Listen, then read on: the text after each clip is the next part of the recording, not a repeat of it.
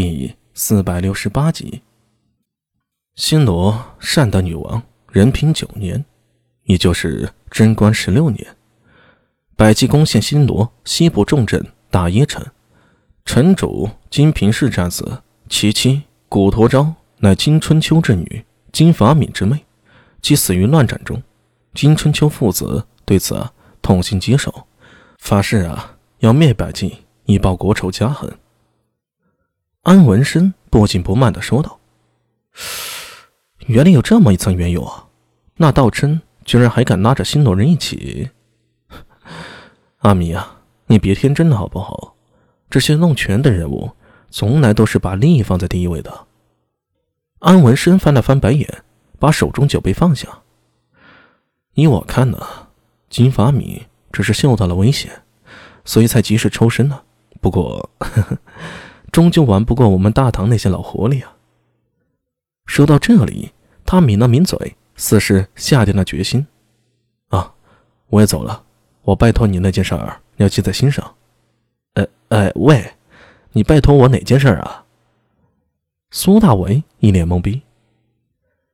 姚春燕，你答应过我，要替我除掉他，替西秀峰报仇的。我此去啊，不知多久才回来。我料此人不会离开大唐，这件事儿啊，就交给你了。啊，好吧，我答应你了。苏大为点了点头。不过我还是要说，安帅，你还真的是个情种。滚！与安文生分开后，苏大为独自踏上回家的路。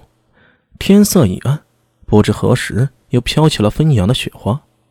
远处街口有些热闹喧哗，像是乡人挪。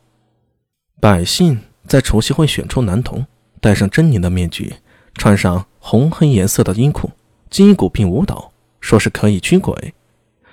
挪舞的领舞主称为方相使，有伴舞者及执事十二人。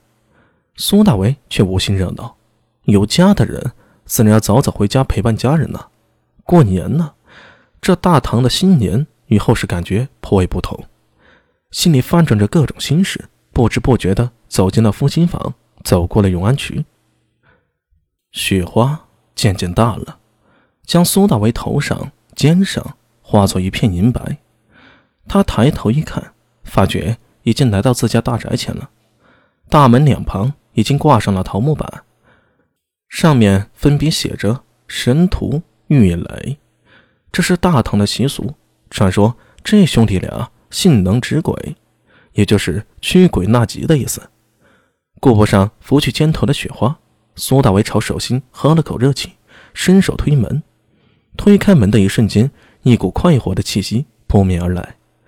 院子里，聂苏追着黑三郎正在跑，老娘从厨房里掀开帘子往外看，热气腾腾中，黑猫小玉趴在厨房窗下。懒洋洋地打了个哈欠，二哥周良站在屋檐下，双手拢在袖中，脸上冻着红扑扑的，犹自傻笑。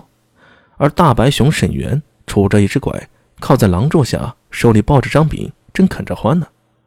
苏大伟一推开门呢，所有人都看到他了。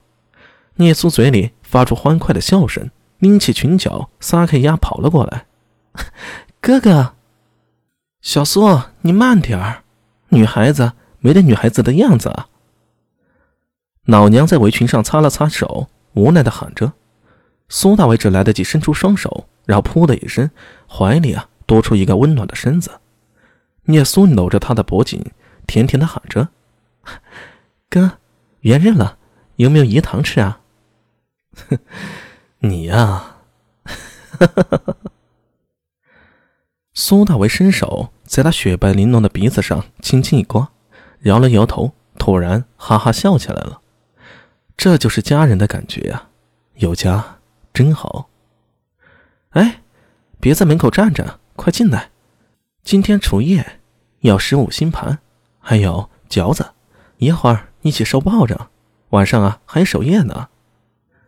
柳娘子碎碎念着，忽听门外铃儿轻响，车马噜噜，一辆马车从远处驶来。苏大为回头看去，见马车停在巷口，一位眼熟的公公从车里钻了出来。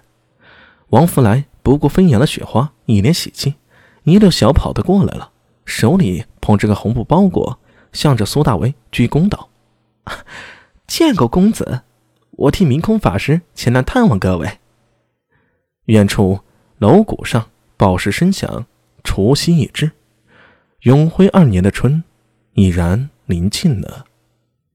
第二卷完结了。